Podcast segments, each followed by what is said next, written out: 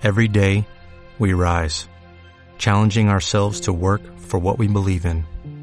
At U.S. Border Patrol, protecting our borders is more than a job, it's a calling. Agents answer the call, working together to keep our country and communities safe. If you are ready for a new mission, join U.S. Border Patrol and go beyond. Learn more at cbp.gov/careers. El Señor esté con vosotros.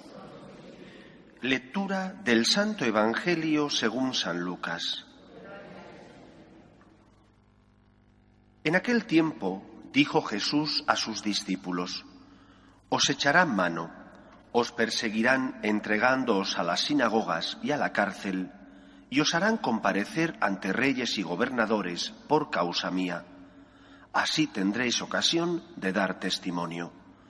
Haced propósito de no preparar vuestra defensa, porque yo os daré palabras y sabiduría a las que no podrá hacer frente ni contradecir ningún adversario vuestro.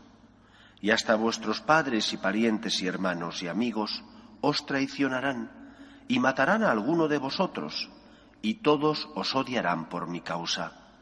Pero ni un cabello de vuestra cabeza perecerá.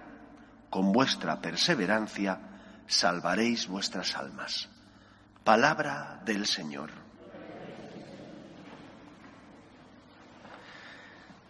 Algún autor ha dicho que el cristianismo de nuestra época está marcado por ser un cristianismo de comodón, un cristianismo bohemio, un cristianismo acostumbrado a no sufrir y a acomodarse a este mundo.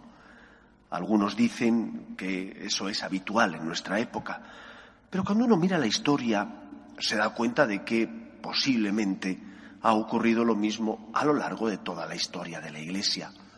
Recuerdo haber leído unas palabras de Santa Teresa de Jesús cuando funda un monasterio en Pastrana y con la ayuda de la princesa de Éboli. Y allí va la princesa de Éboli con todo su séquito al monasterio y debía ser bastante difícil la convivencia con ella, de forma que Santa Teresa de Jesús, cansada de la forma de vivir de la princesa, le dice cuando penitencia, penitencia y cuando perdiz, perdiz. Es decir, cuando toca penitencia, toca penitencia y cuando toca disfrutar de los placeres de este mundo, toca disfrutar de los placeres de este mundo. Pero no se puede querer todo a la vez. Yo creo que hay dos indicadores que nos hacen ver cómo es nuestro cristianismo. Si es un cristianismo acomodado, por el contrario, intentamos amar a Dios y que no se dé en nosotros aquello que señalaba el Señor, de que íbamos a ser perseguidos, pero que muchos no acogerían esa persecución, sino que llevarían una vida laxa. Creo que hay dos grandes indicadores. El primer indicador es buscas, o más bien rehuyes, complicarte la vida. Es decir, buscas vivir un cristiano como un cristianismo acomodado, un cristianismo que no te implique complicarte la vida de puertas de la iglesia para afuera, en el sentido de que vienes a rezar, dices que amas a Dios, pero después ni un sacrificio, ni nada que sea para ti un esfuerzo, solo lo cómodo. Que Dios no me pida mucho, que el Señor no me exija que me complique mi existencia por ayudar a los demás. Ha dicho el Señor que nos perseguirían.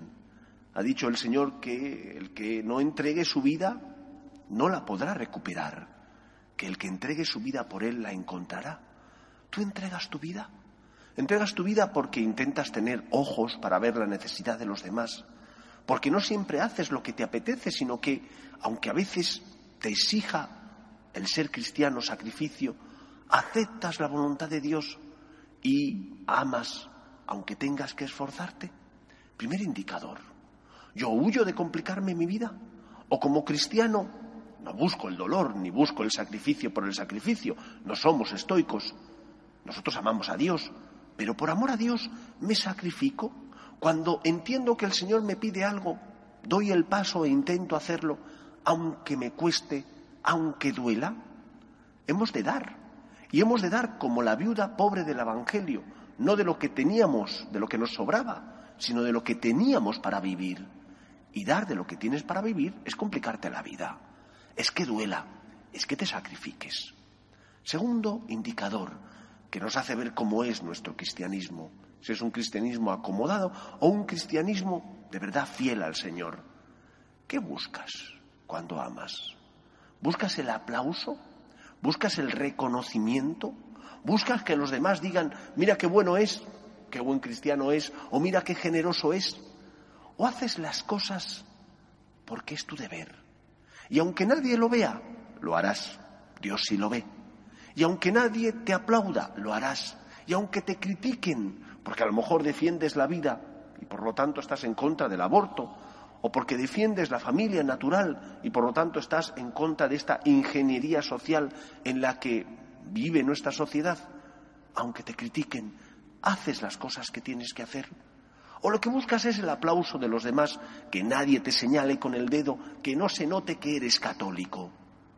Porque si no te quieres complicar la vida y por lo tanto no te mortificas, si no quieres que te señalen con el dedo y quieres pasar desapercibido para que no se note que eres católico, posiblemente estés viviendo un cristianismo descafeinado.